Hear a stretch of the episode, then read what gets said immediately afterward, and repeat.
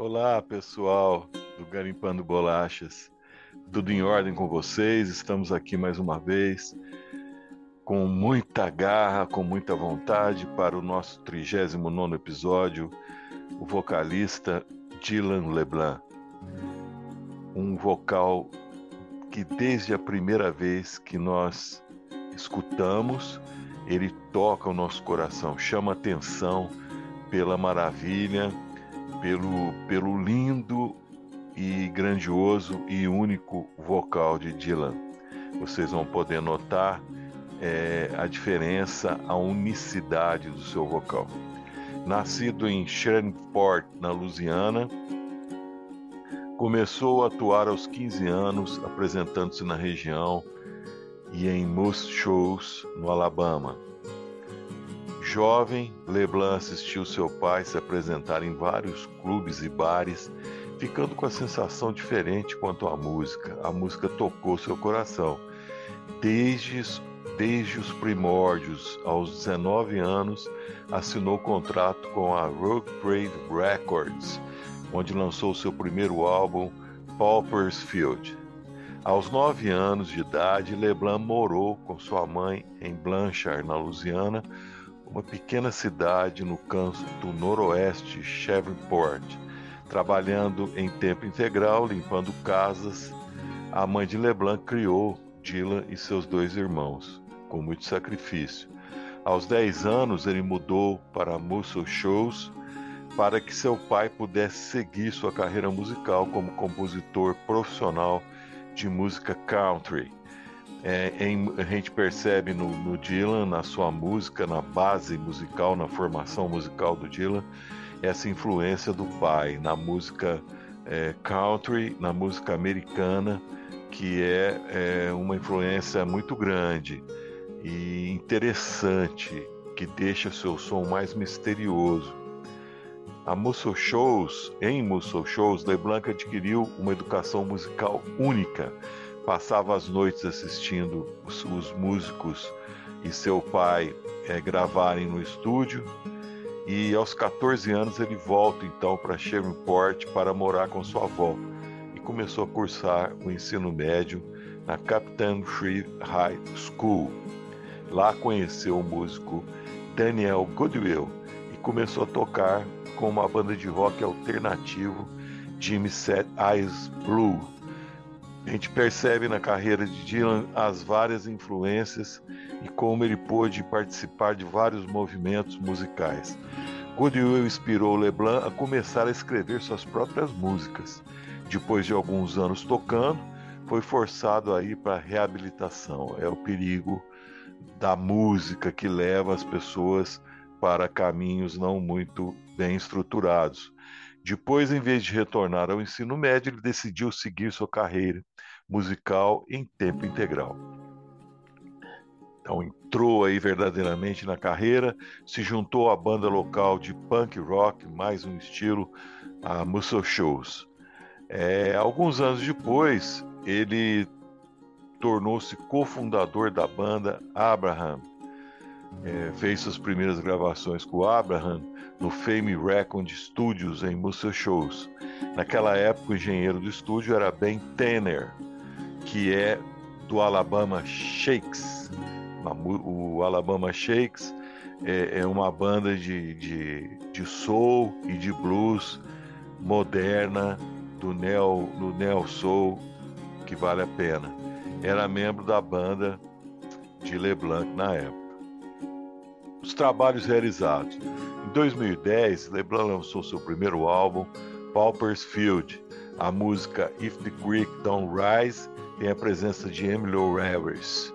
Para divulgar o trabalho, LeBlanc fez turnê e abriu shows para artistas como Lucina Williams, The Civil Wars, Laura Merlin, George Emza e Calexo, a banda mexicana é, moderna, interessante, tem muito metal, vale a pena conhecer. Caléxico, guarde aí. O segundo álbum de Leblanc foi o Cast the Shame Old Shadow, foi lançado em agosto de 2012. Após o lançamento, ele tocou com Bruce Springfield é, First Aid Kit, The Drive by Truckers, a banda aí, uma banda muito respeitada nos meios musicais, nos meios dos músicos, e Alabama Shakes. A crítica do The Guardian sobre Cast the Shame Old Shadow chamou suas canções de tão bonitas quanto sombrias e o álbum de misterioso. É, a voz, o estilo musical de Leblanc realmente leva a isso. O terceiro álbum de estúdio, chamado Keltionary Tale, uma pérola, foi lançado em 15 de janeiro de 2016 pela Single Look Records. Cautionary Tale. O quarto álbum de estúdio, Renegade, chegou em 7 de junho de 2019 pela Atoll Records. Coyote, que é o último lançamento agora de 2023, realmente um trabalho é, que mostra aí um amadurecimento, um crescimento profissional. Nasceu então em 2013, 2023, desculpe, e tem na capa um lobo flechado, conforme vocês estão vendo aqui, né? É, nesse fundo aí tá? É, que demonstra aí é, os vários ferimentos da sua carreira, mas ele como um lobo forte aí persegue é, a sua meta, né, como músico. É, ele é um músico realmente cativante e misterioso. Sempre se relacionou com a natureza insaciável e sarcástica do coiote astuto. Assim como animal, Leblanc é um andarilho que sabe quando confiar em seus instintos. Os músicos atuais, nós temos o baterista Fred Eltringham, tocou com Ringo Starr, com Sheryl Crow, o pianista Gene Mouse Brown, do Bob Seger Band, e o baixista Seth Kaufman, da Lana Del Rey. O baterista Fred Eltringham, que tocou com Sheryl Crow e Ringo Starr, é um baterista que dá essa, esse molho, esse swing de americana é, que, que dá o tom aí na música de Dylan. E a música americana é uma música diferente da soul music, que é a base desse podcast, mas a gente está variando um pouco, vale a pena conhecer esse vocalista.